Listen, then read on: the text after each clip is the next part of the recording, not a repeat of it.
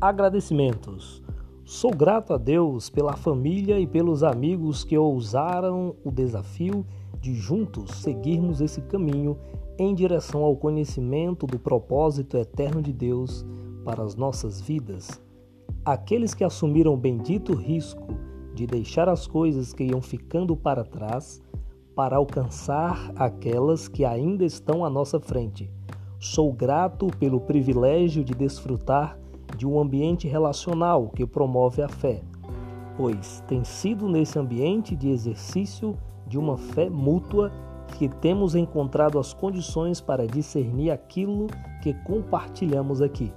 A fé é a certeza e a prova do que ainda não se vê.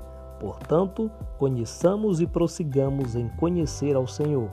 Oséias capítulo 6 e versículo 3. Paulo Borges Júnior